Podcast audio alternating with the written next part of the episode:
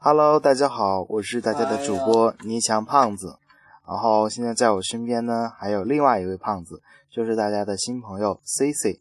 然后今天晚上我们要给大家讲一个特别的鬼故事。呃，为什么说特别呢？是因为它就是一个特别的鬼故事。嗯，我们一起来听吧。话不多说，我找一下。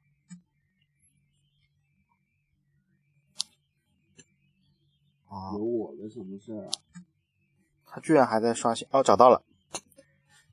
这个鬼故事的名字叫做《深海》，不知道 C 市主播有没有听过？我好怕哦。故事的开头是这样的：大海边的一户人家惨遭丧子，就是他五岁的男孩在海边被浪花卷走了，就再也没有回来了。他的家人悲痛欲绝。尸体看起来是找不回来了。母亲对着大海哭了三天，父亲则是对着翻滚的大海沉默无言。按照当地的习俗风惯，哦，按照当地的风俗习惯，对于意外丧生的人，我读不下去了。再见。要在头七的那天。找灵媒通灵，让死去的人复生，说一说遗言遗愿，家人完成后，好让他。手机干嘛突然黑了？你妈，好可怕！安心，这家人便遵随。哎呀，你妈！手机变成灵媒？你妹呀！受不了！你不要乱说话好不好？啊！你妹呀！受 你妹呀！受不了！你好讨厌呐！你个傻逼！我一旦转下去，我跟你说，啊啊，对遗言。你妹！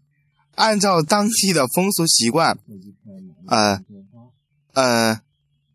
呃，可是有一个大的问题，就是他们的孩子没有了尸体，然后孩子的尸体并没有找到，父母只找到了孩子生前的衣物，放在棺材里面，打算做一个手机干嘛震动了一会儿？尼玛！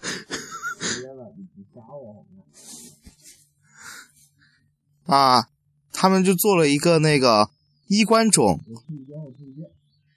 这个灵媒呢，看见棺材里面的衣物，就说：“你家的孩子的魂魄随着尸体丢在了大海里面，凭着这些衣物，恐怕很难，呃，附到他的魂。”家里人又痛哭，说：“只想听听孩子的遗愿，让他安心走。”灵媒摆了摆手，说：“也罢，今天我就去帮你，帮你捞尸。”说完，灵媒咬破了手指，用血在男孩的衣服上画了一道符，然后死死地盯着那家父母说：“大海深不可测，每年死在海里的人不计其数，我只能靠着这些衣物加强我和你孩子的联系。找不到你的孩子的魂，也是看运气。”而且，点点点点，父母大气不出，等着林梅接着说下去。林梅接着说道：“而且，海里不只有死人，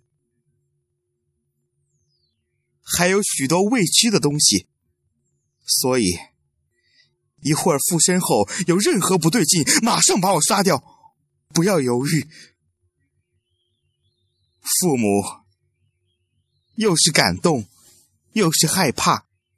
原来林梅这一次是赌上了性命。父母二人也是跪在地上，连连感谢。说罢，林梅闭上眼睛，嘴里嘀咕着古法咒语。片刻后，突然怒目圆睁，瘫倒在地。那户人家头一次看到人。睁着眼睛瘫倒在地的场景，大气不敢出。一秒，两秒，三秒，四秒，五秒，林梅的身体突然开始剧烈的抖动，在场的人心头一紧，突然想起林梅之前说的话，而且海里不只有死人，还有许多未知的东西。所以一会儿附身后有任何不对劲，马上把我杀掉，不要犹豫。还有许多未知的东西，你妈手机怎么样吧？啊，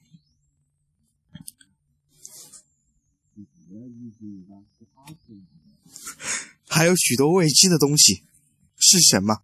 怪兽、野兽、恶鬼，又或是一秒、两秒、三秒、四秒、五秒。李梅抖了五秒之后，突然从地上坐了起来，睁大眼睛看着在场的人，在场的人。